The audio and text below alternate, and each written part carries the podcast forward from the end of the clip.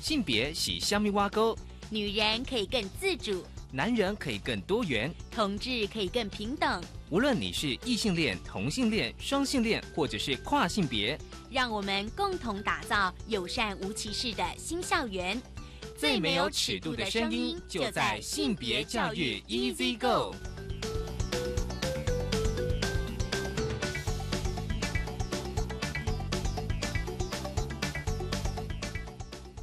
大家早安，欢迎收听教育电台性别平等 E C 哥我是文龙，不晓得这礼拜大家过得好吗？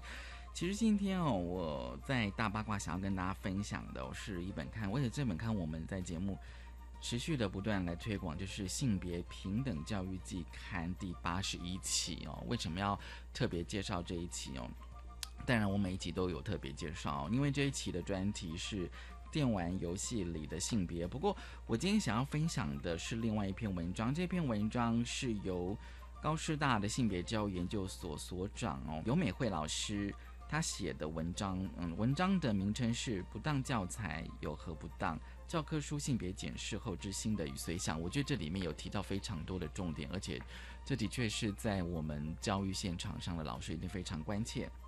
今天性别慢慢聊，想跟大家聊的是一本书《勇士与彩虹》。我们高兴，我们邀请到了阿妈家和平与女性人权馆馆长康淑华，康淑华馆长来跟我们分享这本。其实这本是画册《勇士与彩虹》。我们先进行性别大八卦。性别大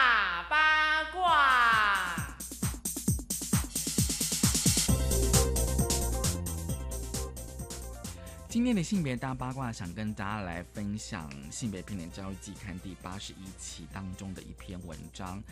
不当教材有何不当？这是由高雄师范大学性别教育研究所教授兼所长尤美惠老师所写。其实大家可以在教育部性别平等教育网可以看到所有季刊文章的连结哦。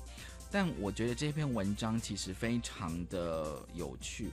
而且非常有意义，是因为尤美惠老师哦，她其实在去年应邀受到某个呃县政府教育处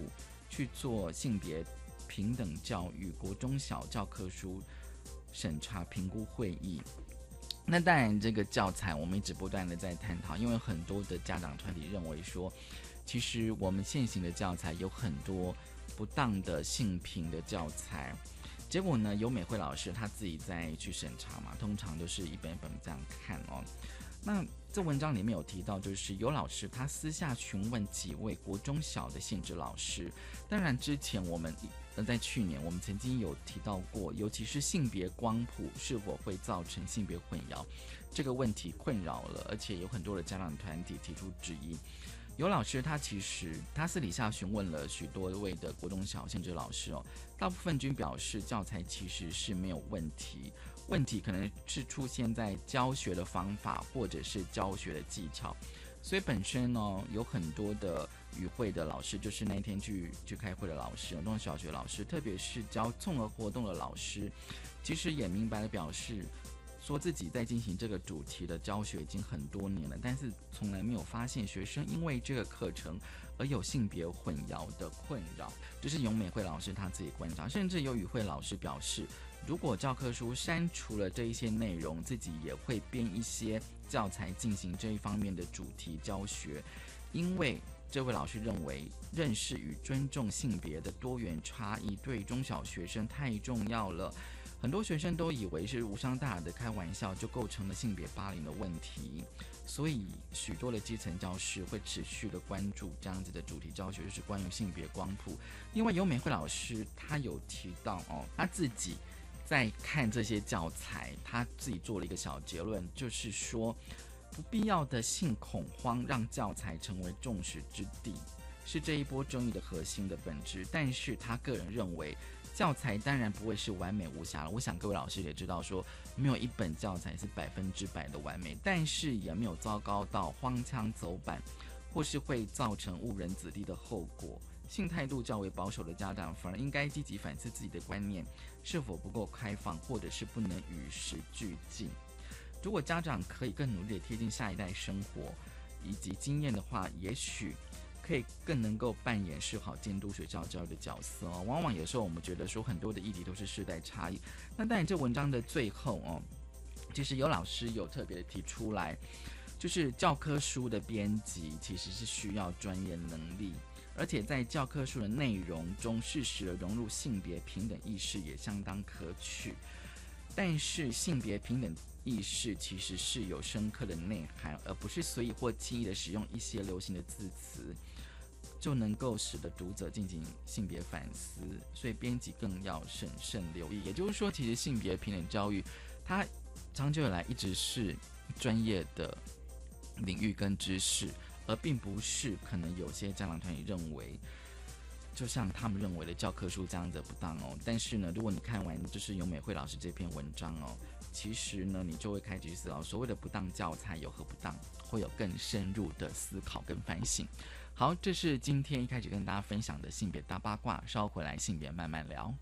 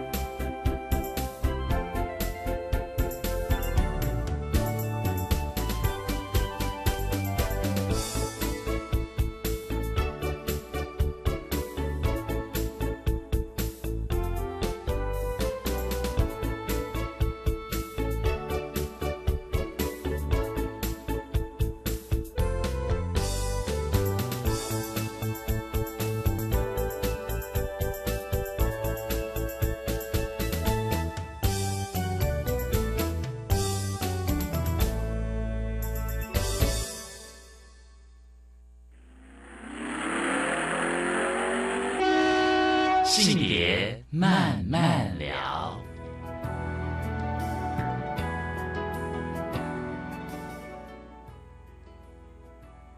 欢迎再回到教育电台性别平等一 C 个，我是问了，我们现在进行单元是性别慢慢聊，今天慢慢聊跟大家聊什么？今天慢慢聊，想跟大家谈的是一本生命的画集，它是一本画册。嗯，这本画册的名称《勇士与彩虹》，其实它还有个小标哦，在那那个画册的封面，《台湾慰安妇幸存者生命画集》。申请提报联合国世界记忆名录，所以大家听到这一个呃小标，一定会知道说这是关于慰安妇的呃作品集。很高兴我们邀请到了阿嬷家和平与女性人权馆的馆长康淑华，淑华你好。呃，文龙好，各位听众大家好。其实这本画册呃它是妇女救援基金会出版嘛，对哦。我其实先请淑华来跟我们聊说这本画册。那我想说，大家如果有去阿妈家，其实，在台北大道城的地点的话，应该知道说阿妈家其实它是关于就是慰安妇的史料的一个记录的一个馆哦。所以我想说，先请淑华来跟我们讲说这本画册的出版缘起。好，这本画册《勇士与彩虹》其实是在呃一年多前，那时候我们在筹备整个阿嬷家博物馆的时候，同时间其实我们也提报了。呃，台湾这边也提报了两百多份的文件，然后加入一个跨国性的计划。到联合国教科文组织，所以我们就在想，我们希望能够为这个计划做一些倡议的工作。那是，然后同时也帮阿妈的这个生命故事留下一些记录，所以决定出这本书。这本书吗？是，对。那我知道说前几年就是有纪录片，像《芦苇之歌》哦，对，对，我们之前也有有谈过。那我觉得那那部纪录片比较是着重在阿妈照顾身心工作坊的一个整个的状况。对对对哦，还有一些就是关于阿妈的。访谈，但这本我觉得就是让我比较感动，是说等于算是他们的作品集，是对，而且是挑选五位阿妈的作品。对，我不知道当初那个编辑的过程是怎么样的呢？怎么挑选？呃，一开始决定编这本书的时候，我就想到是我们我有一位长期合作的那个作家曾淑美，曾淑美小姐，那。我就想邀请他来主编这本书。那因为他本身也是诗人，所以我们那时候在想说，我们希望这本书是，就是他能够也是具备文学价值的一本书。所以我就邀请他能够为我们挑选出来的话题诗。那这些画作主要是我们选的这五位阿嬷是阿嬷，其实他们都有完整的授权给我们。让我们可以公开发表他的作品，然后所以就选择这五位阿妈的一个作品，然后来作为这本这本书的一个主要的一个对象，这样子。嗯，而且我发现这本书的内容哦，就是说，其实大家有翻过这本书的话，就知道它其实我刚刚骂的作品，然后我觉得是还蛮有蛮有结构性的，就是说，他其实一开始他会先讲一下阿妈的简单的故事，是是，对那个的话，我觉得还蛮重要的。嗯，有时候就是说哦，当然看了一些就是关于就是像。慰安妇的一些史料，但是我觉得有时候那个生命故事它会动人，嗯，它会动人，是，它会很感动。对，因为我们希望其实这本书的作者其实是阿妈，那我们希望能够，可他们阿妈全部都去世了，所以我们希望透过他们故事的介绍，让大家知道这些阿妈的一个的一个故事。那另外一个部分，我们好像都很习惯去。理解那个慰安妇只有，当然他们有那个伤痛的一个部分，可是我们希望呈现的他们是一个完整的人，他们是完整的人，他们也有梦想，他们也有家庭，他们也有面对这个生活各式各样的一个方式，所以我们在介绍阿妈的故事上面就可以看到，其实他是一个多面向的，把阿妈当成我们的一个最重要的伙伴，这样来介绍他们。嗯，而且就是主编哦。曾淑美小姐，我觉得她在她的那个前面的应该算序吧，写的觉得还蛮精准。是，她说这些作品除了嗯。历史容颜之外，还有就是阿妈的每个人的个人的身体的容颜。对，没错，对。我觉得这点还蛮重要的。是，其实我刚开始的时候，其实我刚开始看这本画册的时候，我我是先翻后面的就是那些五位阿妈的作品，然后我当然就是我通常都会先避开前面的文字嘛，我就直接这样看，然后看完之后我自己有什么样的想法。可是当我再看一下主编他的文字，因为我想说有时候你先看过之后会有一些嗯呃印象哦，大概知道说这本。画册的重点是什么？内容是什么？然后再看一下，呃，主编他自己的一些想法，然后他就会点醒我怎么再去看，回头再看这些，呃，绘画作品。嗯，对，因为我觉得有些就是像阿妈的故事，它就是跟整个那种时代背景历史是很扣连的。对对对，所以这个是让我比较有感动的地方。嗯，然后我发现就是。呃，阿阿妈的作品很多都是在，好像在画他们的身体，哎，对，因为其实这批画作大部分都来自于我们那个十六一个十六年的身心照顾工作坊里面，然后有不同的艺术治疗师带领阿妈做的一个创作。那其实重点是在于这个创作的过程，阿妈怎么样跟自己对话。那我们在。工作坊当中的确常讨论的一个主题就是身体。嗯嗯，因为阿妈的身体一辈子承载了各式各样的记忆，对，对，那有很多是伤痛的记忆，可是我相信也有美好的记忆。所以其实，在我们很多次的工作坊里面，老师会带领阿妈做讨论，那也因此有嗯蛮多的创作是跟身体的图像是有关的。嗯，嗯，就是说怎么去了解自己的身体，我觉得这的确嗯是还蛮对，其实如果刚好文龙手上翻的这个是我们早期。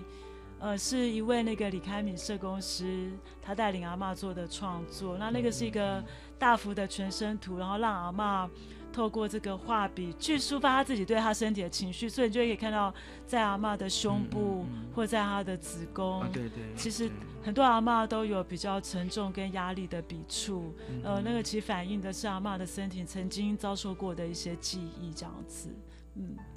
而且我记得是不是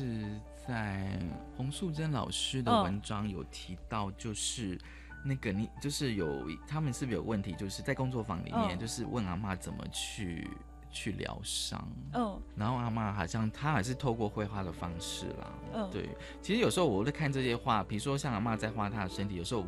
我也会想说，如果我自己画自己的身体的时候，我就是我会怎么样去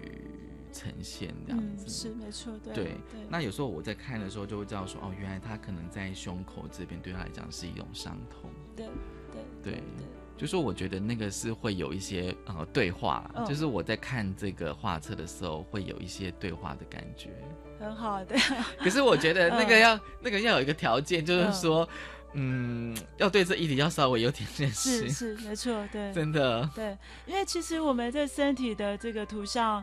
除了伤痛的这个记忆，可是其实在这本书当中也有好几个作品，像其实我们也有快乐跟美好的哦记忆，对所以就看到像譬如说，他目前刚好文龙翻的这个是，呃洪淑珍老师带领阿嬷做的一个创作，是嗯现在的我跟未来的我。嗯你怎么看你自己的看现在的你，跟你对未来期待是什么？可以看到阿嬷的创作跟刚刚那个就很不一样，有很多的改变。嗯，对，而且在那个就是洪淑珍老师的文章里面，其实就是画册前面的序文啦，就是发现就是说阿妈那个在绘画工作坊里面后期的那个颜色会比较明亮。这个的话，你们自己有有观察吗？呃，有，我觉得那个代表是阿妈的心境上面的一个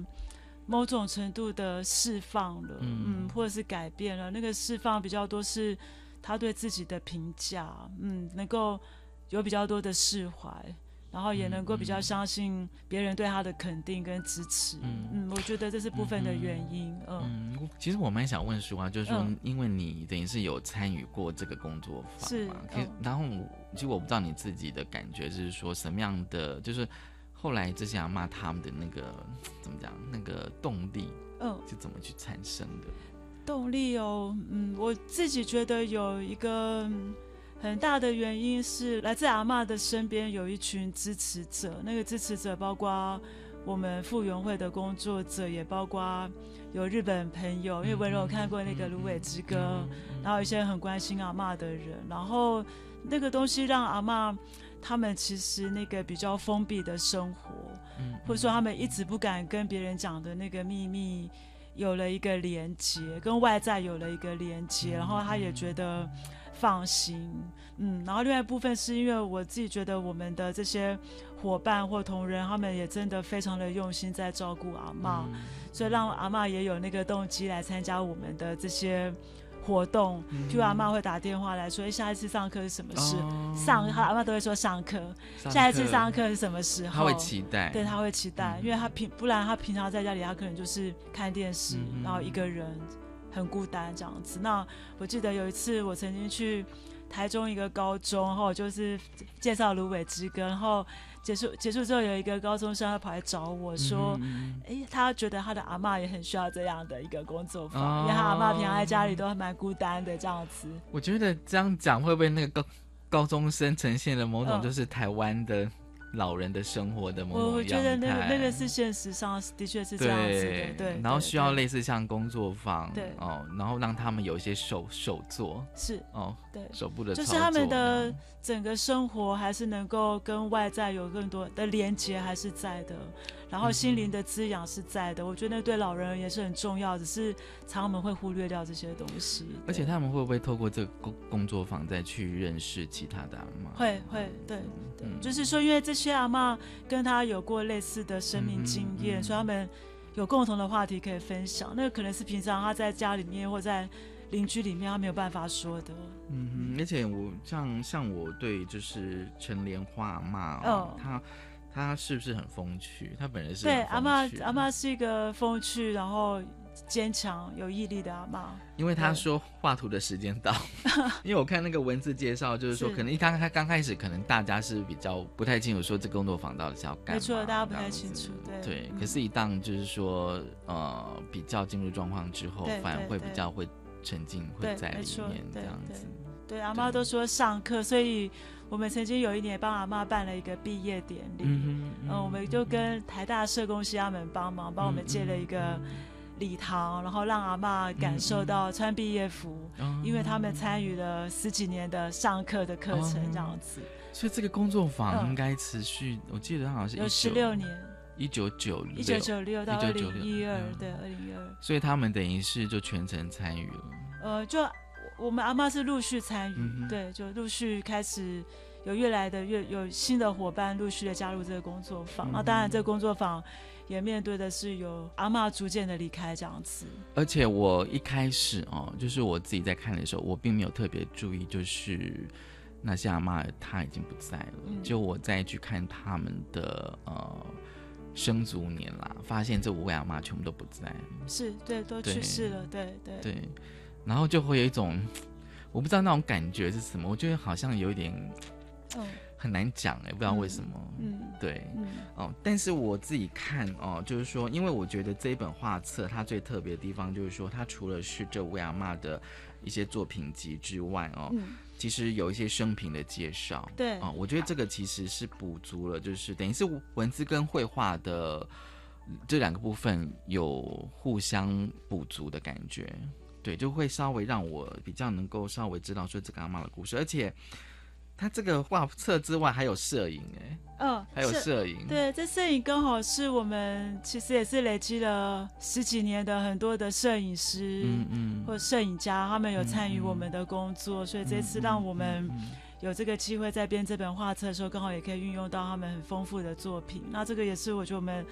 基金会常年在做这个慰安妇人权运动留下的一个很珍贵的资产。嗯嗯，等于说在工作坊就是绘画跟摄影，就是让阿妈他们做这些操作。嗯，主要是就曾经有一除了有摄影师帮阿妈拍，有阿妈自己拍的。有一次是我们有一个摄影工作坊，嗯，摄影工作坊让阿妈拿数位相机尝试捕捉下自己的生活。对，嗯嗯，其实真的。嗯，有时候我看这样子的画册哦的作品集，其实有时候我，我有时候我会想说自己是没有也要尝试这样子的方法。对，可以，对，这个也是我因为某些创作是其实它是自我疗愈的过程。没错，没错。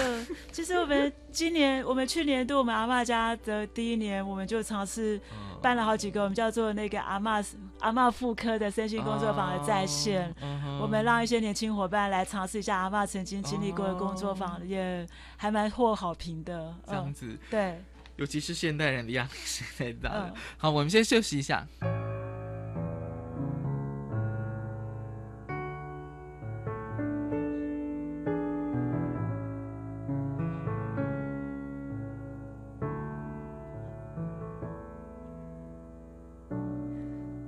图式的爱情，给我柏拉图式的忧伤，柏拉图式的快乐如何？柏拉图式的分享。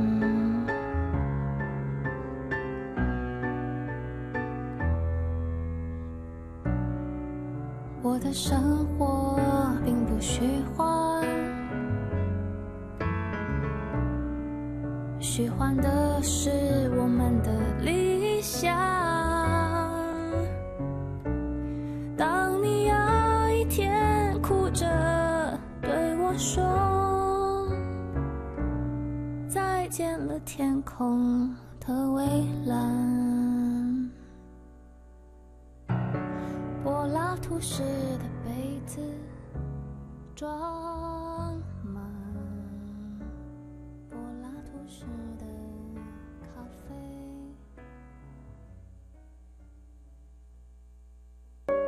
从进入职场以来，我从来不认为我会输给任何人。客户的状况果然还是没排除，你们到底谁可以去一趟？林总，这次换我去，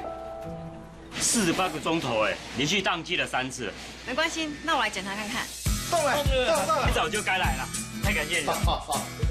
恭喜你，恭喜你。我做到了，那么你呢？打破框架，勇往直前。以上为行政院广告。十二年国教新课纲将在一百零八学年度开始实施，你知道有哪些改变吗？有哪些应应的配套措施？有哪些学校的试行经验呢？为了满足大众对新课纲知的需要，教育部课程协作中心每个月十号发行电子报，传递新课纲相关资讯。掌握新课纲最新讯息，快上网搜寻教育部课程协作电子报。以上广告由教育部提供。记忆中团圆饭的滋味是什么？在我们生活的周遭，有一群朋友没了家人，没了依靠，邀您一起帮助植物人双轨服务暨第二十八届韩式吃饱三十尾牙，让韩式街友、独居长辈、带拉单妈享有一段温暖的团圆饭。爱心专线零二二三九七零一零一二三九七零一零一。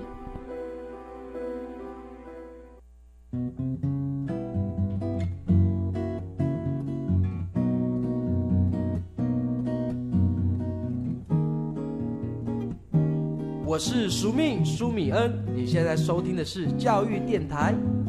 哦，朋友们就爱教育电台。耶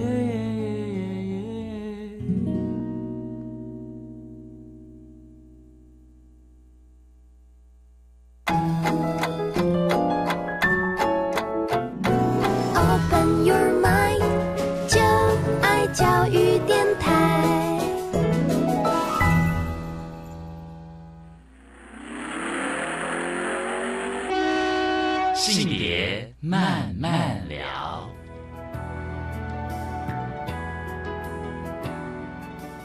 欢迎再回到教育电台，性别平等一这个，我是温龙。我们现在进行单元是性别慢慢聊，今天慢慢聊跟大家聊的是一本画册《勇士与彩虹》。很高兴我们邀请到了阿妈家和平与女性人权馆馆长康淑华。好，这个阶段我想问一下淑华哦，就是其实在这个工工作坊里面哦，就是这个画册前面有几篇的序文哦，就是尤其是洪素贞老师有提到，就是阿妈的创作哦，有一个非常重要的意象，就是青春的意象不断的出现。我觉得这的确是我自己在看的时候也有稍微注意到，对。那青春大概可能就是十几岁的那个年纪嘛，对，就青春期的时候这样子。然后再就是说我刚第一个阶段有提到，就是说这本画册除了阿妈的绘画作品之外，也有一些文字是介绍他们的生平故事。那但我觉得有时候，呃，你是十几岁的一些生命经历，我觉得对任何人来讲都是一个非常的，应该怎么讲呢？嗯，我不知道会不会是因为从我现在的年纪，就是回想十几岁后，就会很怀念那个十几岁的感觉。对对对，嗯，对，真，所以在工作坊里面是不是也有，就是说可能就是嗯，邀请啊，邀请阿妈们，就是说他们去想象他们年轻时候的样子吗？呃，就在工作坊的主题里面，其实常常会，的确会讨论到，就是在他们对自己那个少女时代、少女时期他们的一些回忆，嗯，或是他们曾经有的梦想是什么，或者是他们曾经有过的跟家里家人的关系，这些都有。那我们的阿妈是因为他们大部分都来自那个贫困的家庭，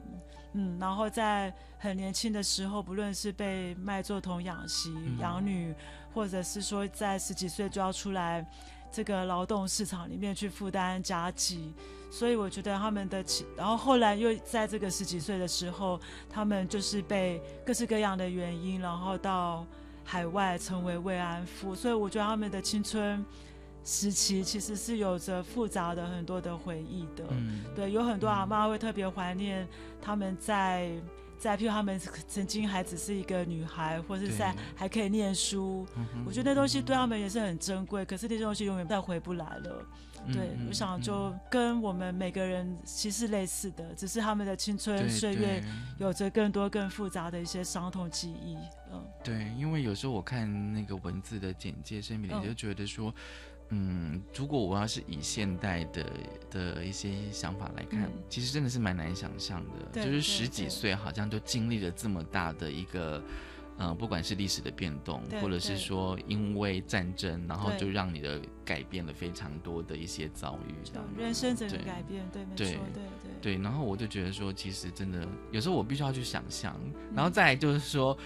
嗯，好，就是说，因为我本身是生理男性，比如说，嗯就是像鼠王，你自己会不会去观察，就是 男生看看跟女生看会不会不太一样呢？你说看阿嬷的议题吗？对对对对对，或是看画册吧，或者说嗯之前我们有讨论过的，像是《芦苇之家》这样的纪录片，是是对，我不知道你自己有没有观察，我觉得，我觉得的确也会有一点不太一样，会不太一样，对，我觉得会有点不太一样。然后因为，可是我觉得可能也不见得完全是性别的原因这样子，对。可是的确，因为阿嬷的这些经历，她跟身为一个女性，对，然后还有她的身体，她的身体，然后还有跟性，嗯对。然后跟。在那个年代，还有很多是因为性别对所导致的，她的一些她没有受到发充分发展的机会。对然后嗯这些都跟，因为她身为一个女性是相关的，所以的确，然后另外是她遭受到的这个暴力，对，可他的确就是以我们性别暴力而言，的确百分之八十的受害者是女性，对，所以的确我觉得对于很多的女性而言，嗯。阿嬷的这些东西跟他们是。就特别有一些连接的，嗯对，譬如说我们自己基金会也因为也在服务受暴妇女，对然后我们很多的，我们很多的妈妈就会从阿嬷的这个经验当中，哦。其实也得到一些鼓励。嗯，我觉得这是一个，所以我一直觉得阿嬷的这件这个人权运动，不只是对日球场这件事情，嗯嗯嗯而是对于一个幸存者愿意挺身出来。对对。然后他反映的是，其实还有好多性别暴力被害人是不敢出来的。对对对对而且我觉得比较。比较特别是说，这些阿妈的故事，它是跟国家的历史是包是裹在一起的，对对对，没错，是更复杂的，对对，而而且我们教科书是比较少提的，对对对不对？对。哦？所以哦，我我现在就是还有几个问题，就是说，像那个呃，淑华你在后面就是画册后面的文章有提嗯。到，就是说那个疗愈的过程，对哦、对。的其中的面向就有提到那个呃家人的支持，对对嗯。对，我觉得这个蛮重要的。对，因为我觉得，呃，我自己的背景是社工，嗯我们在谈一个人，一个受到创伤的人，他要怎么样迈向复原之路，嗯有几个重要的一个因子，包括他个人的内在力量的激发，嗯他的家庭支持系统，他的社会支持系统，像学校，这对小朋友而言是一个很重要的社会支持系统。对对对，那对阿妈而言，就是那家庭对他而言非常的重要。可是我们的很多家人在一开始是不能接纳的，嗯嗯，然后那不能接纳的部分就会让阿妈对于要不要参与这个运动，其实是犹豫的。或者是嗯说有一个很妙的一个状况，就是就是可能家人可能会在电视上或报纸上看到阿妈参与傅园会的这个运动，可能回到家之后又好像很有默契的，好像不太方便说，哎、阿妈你或者妈妈你刚刚去干嘛？这些东西又不能讨论，所以我常常说那是一个好像公开的，可是又是一个在家里可能就不要谈。对对对，一个家庭好像是公开的家庭秘密这样子，所以这是对阿嬷而言是另外一种压力。所以后来我们的工作坊，我们就开始邀请家人参与，希望他们家人知道说，哎、阿嬷到底在我们工作坊干嘛？然后他也比较能够理解阿嬷所承受的这些。阿嬷所面对的这些状况，对对。对那所以我们就开始邀请家人，然后参加我们的工作坊，参加我们的旅游活动，哦。然后参加我们的这个球场运动。嗯我觉得也看到家庭的改变，我觉得这东西对阿嬷也是很很很棒的一个支觉得持。，我觉得有时候我自己在想，就是嗯说，就是有一些议题，就是说，就是我们会透过一些一些讯息，然后可能嗯。都不太清楚那个议题的本身到底它的核心的的的面貌是怎么样，可能透过一些媒体这样转述，可能都会有一些想法。对。可是如果这个议题就发生在我们家的时候，我觉得这正好是一个可以更能够去真实的去了解这个议题核心到底是什么。嗯，对，尤其是家人的支持，因为其实真的啊，就是像有时候看这些，因为这个像这一本画册里面哦，就是文字部分有时候会引述，就是阿妈他们讲的话嘛。对，然后我就觉得那个的确是还蛮还蛮生动的，而且就是说他们的想法就是这样子嘛。比如像那个连王妈，就是说她其实过去都担心她朋友知道她的过去的话，她不想要怎么样被看待。对。然后她觉得应该要让更多年轻人知道。对。然后教育我们的下一代。对。对，这个我觉得还蛮重要，而且我觉得教育方式有很多种啊，不一定只是在。学校正规教育，我觉得像阿妈家本身也是一个，对，那也是有教育的性质。对对对，我觉得。嗯，莲花阿妈那次分享，刚好是我们去日本，阿妈我们晚上因为阿妈睡不着，我们就聊天。阿妈跟我还有社工们分享，我觉得阿妈好有智慧。嗯对他的人，他那时候大概快九十岁了，跟我们讲这件事情，然后也也觉得还蛮感动的，因为阿妈在历经了那么长的运动。终于有那个，终于决定要公开他的身份，我觉得这好不容易。嗯，从疗伤、疗愈过程到家人的支持，同同整自己的情绪，一直到社会参与，这等于算是一个，等于也算是工作坊的一个一个呃过程。对，而且我觉得他们是互相交织的，对，互相交织，就是他同时间也在参与运动，对，同时间他也在参与工作坊，所以他的他的。个人的内在状态其实也一直不断的在改变，这样。嗯，我觉得那个能量是会长出来。对，没错，没错，对，真的，对对。嗯，我有时候会感觉到他们的一种，不知道怎么讲哎，就是那种，好像就是他经历过了这一段哦，然后再是说参与的就是妇女救援基金会的这些工作坊之后，嗯。我觉得那种改变的确还蛮重要的。嗯，比如像这个画册最后是那个年表。嗯，对，其实有时候我都觉得这些年表还蛮重要，因为可以帮助我们，就是说这些记录、这些年表可以帮助我们再去回顾这些历史。嗯，然后发现说这些阿妈是怎么是怎么去走过来的。而且像我自己看这些年表的时候，发现就是这些阿妈其实是有改变的。嗯，除了事件本身在发展之外。我觉得阿妈他们本身的呃自己的身心的状况是有改变的。对，就是从那年表也可以看出我们的整个运动方向也在改变，这样子。对。而且那个我看了这个年表才有点嗯。以前没有特别注意到啦，就是说我们的的那个那个历历史课本里面是没有写慰安妇这个历史，对，几乎几乎很少，非常的少，有些可有些版本有，有些版本没有，嗯，对，一直到应该是一百零一年的新的课纲才正式纳入的。二零一二年之后，就是高一的历史教科书中会有记录这样子，这个记录就的确是蛮重要的。好，还有一个让我觉得非常重要的是那个画册的书名叫《勇士与彩虹》。是对，我觉得这个，嗯，这是怎么样的曲？我们其实有一段小诗，我们就说，嗯他们的生命坚韧如勇士，暴风后的伤口结痂，闪耀如彩虹。嗯，那个伤口可以闪耀变成彩虹，那我觉得那个也很像是。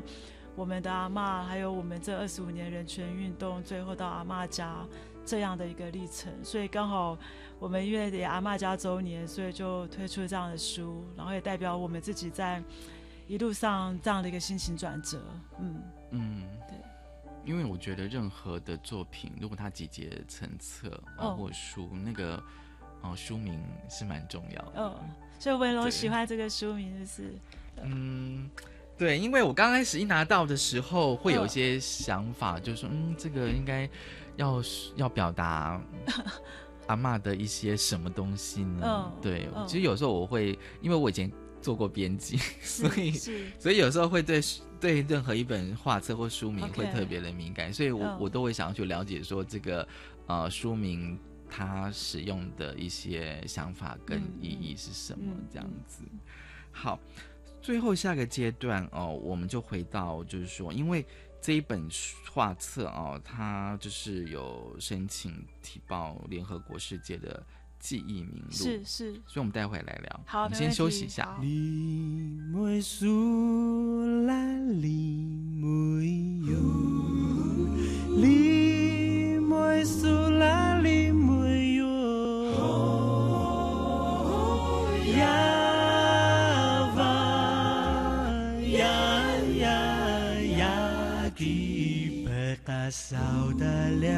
Sony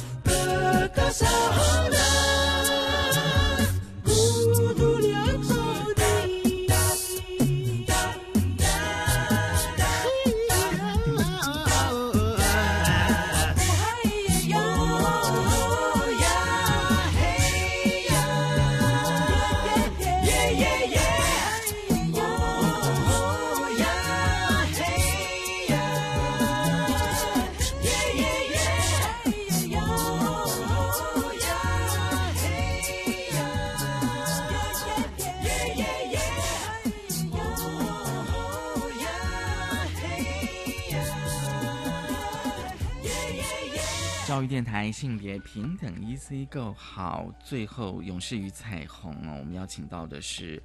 阿妈家的馆长哦，康淑华。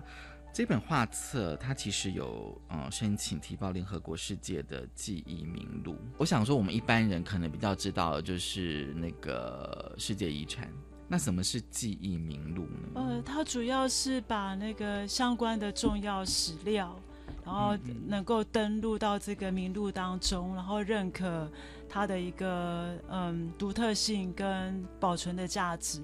那这些文件可能也同时会有，他会去了解说这些文件有没有受到一个什么样的一个良好的一个保存跟保管方式。嗯，对，那等于是说，如果登录到这个记忆名录，那同时还同时间他也得到一个好的保存，那民众也有机会到这些地方去了解这些史料。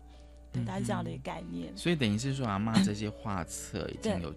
提出申请，我们有提出申请了，对，就去年就提出申请，对，就不止画册，同时我们也还有相关的一些当年的一些文件，嗯，或是球场运动当中的相关的诉讼资料，嗯嗯，或是阿妈当年可能到海外被迫成为慰安妇这样一个相关的资料，其实都有。那也同时有台湾大学图书馆跟国史馆、台湾文献馆也跟跟我们共同合作。嗯，等于是把就是台湾的慰安妇的整个的一些史料部分，有一共有两百七十一件。嗯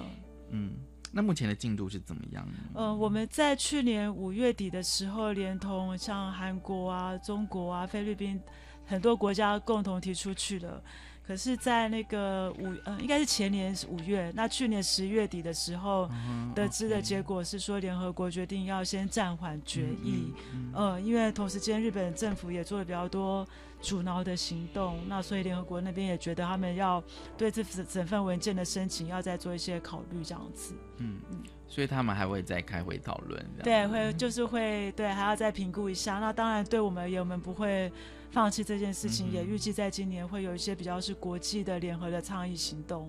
嗯，好，我觉得这的确是一个呃蛮重要的一个行动哦，就是呃申请提报联合国世界记忆名录。因为我觉得哦，其实其实像没有，这是等于算是有感而发啦。就是我们有时候在学校做一些研究的时候，就发现说，比如说早期的，不要讲，有时候你要找八零年代台湾八零年代的史料的时候，因为当时又没有像。电脑跟网络这种东西哦，就是说你如果没有任何的简报，或是呃，然后以前的照片也比较珍贵。我觉得有些史料，如果你当下没有好好的保存，你可能过了几十年之后，有时候你要想要再去研究那一段时间的历史的东西的时候，你就会发现说哦，好困难。然后不然的话，就是说你有办法就找到呃有经历过那一段历史的人，然后他现在还活着，嗯，这的确是很现实的问题。然后就做做口述历史，对。所以有时候我觉得这史料的保存的确是还蛮重要的，不只是就是我们现在在谈的这一本画册。嗯，对，其实有时候我觉得真的是这样，就是说那种史料的保存太重要，所以阿妈家基本上应该也是有这样子的功能。对我们有一个重点就是在于那个历史的一个保存，不过因为我们阿妈家现场有一些珍品。对，可是更多的史料，其实我们有另外的放在基金会，跟我们外面也有租那个典藏的那个仓库。因为阿妈家博物馆因为本身是很多的木造的一个结构，所以其实是比较潮湿的。嗯，就在史料典藏上其实是很困难的。嗯，所以阿妈家哦，就是稍微来跟我们介绍好啊，阿妈家吧。嗯，对，呃，阿妈家就是对我而言是我，嗯。突然有点感伤，这样，对，就是我觉得是那个生命当中非常美好的一段那个经历啦，就是说从从无到有到现在这样子，对，就是二零一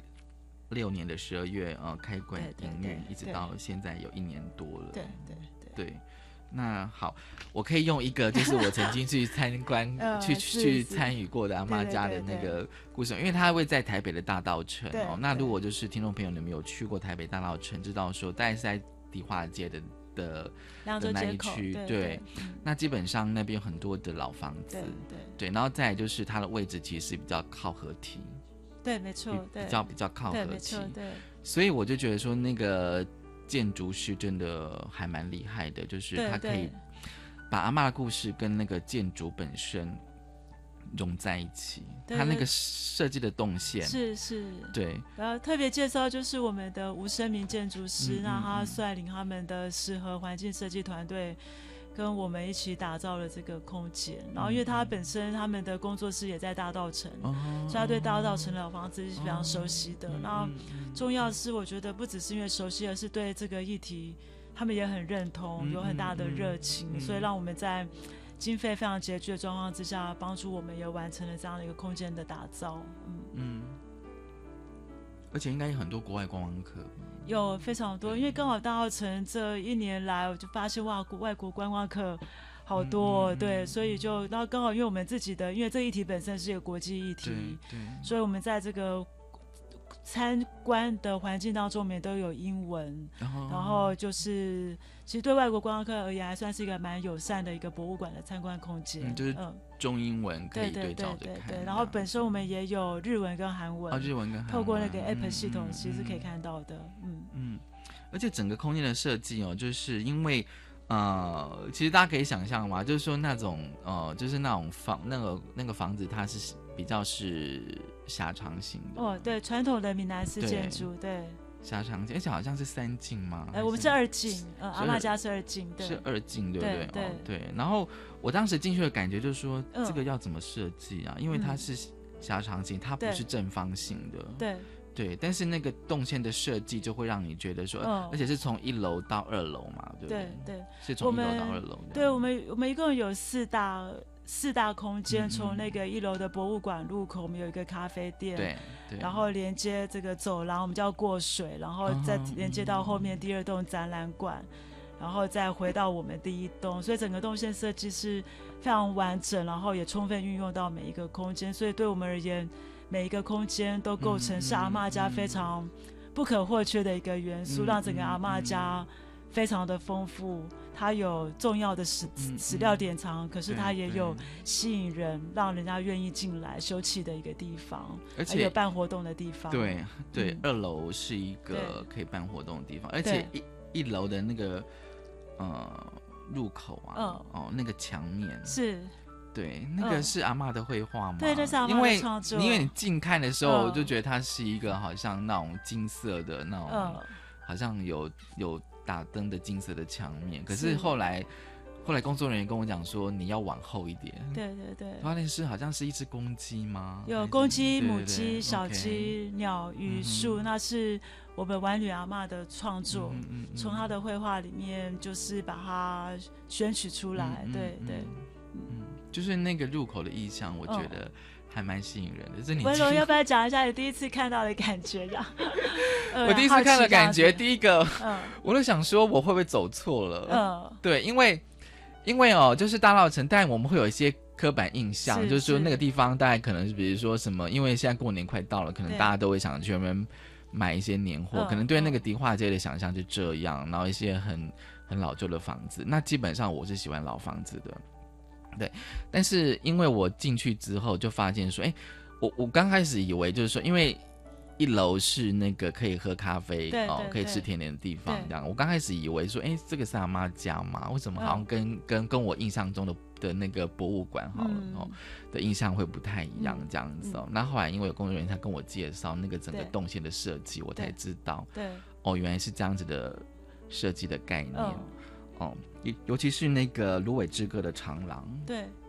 对，那个上面好像就是有克阿妈的名字。对，没错，对，那个其实真的是说，那个设设计师本身要对这个空间如何跟这这个我要呈现的那个历史故事能够结合在一起，对才有办法设计的出来。对，因为那时候我们在讨论，就是我们颠覆了一般那个博物馆，大家对博物馆的一个入口的一个想象，因为其实大道城大概到大道城参观的百分之八十都是游客。哦，游客对，所以对我们而言，哦我们博物馆非常多是那个路过客，他们刚好来大道城，然后就看到哇，这个地方好特别哦，对很想进来，对对对对很想进来这样子，所以就所以也让他们有机会去认识到一个对大家而言有一点距离。有一点沉重的议题，那所以我觉得我们的整个空间设计跟动线设计其实是非常成功的。嗯，嗯，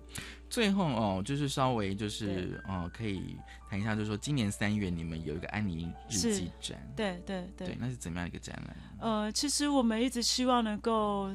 把阿嬷家不只是慰安妇的一个题议题，同时是一个国际人权的一个教育平台。因为台湾这样的场域并不多。对。那大概在过去好几年的时候，在这筹备过程当中，我们就一直在想，有没有办法拓展一些我们这个这个馆的一个面向，所以我们开始跟荷兰的安妮之家。做接触，嗯因为就是当时安妮跟她的爸爸妈妈、姐姐他们一家人躲藏的这个地方，它现在是一个一个全世界非常知名的一个博物馆。那他同时间也是在二战，只是然后安妮那时候也才十三岁到十五岁，然后跟阿嬷处在同一个年代，可他们同样是战争的伤害，可他们倒有不不一样的一个发展，所以就开始跟他们联络。那后来也因为我们开馆。然后他们也非常的支持我们，就决定要有一个这样的一个共同举办这样一个展览。嗯，所以大家期待今年三月可以去阿妈家看安妮日记的展览。今天非常呃高兴哦，就是请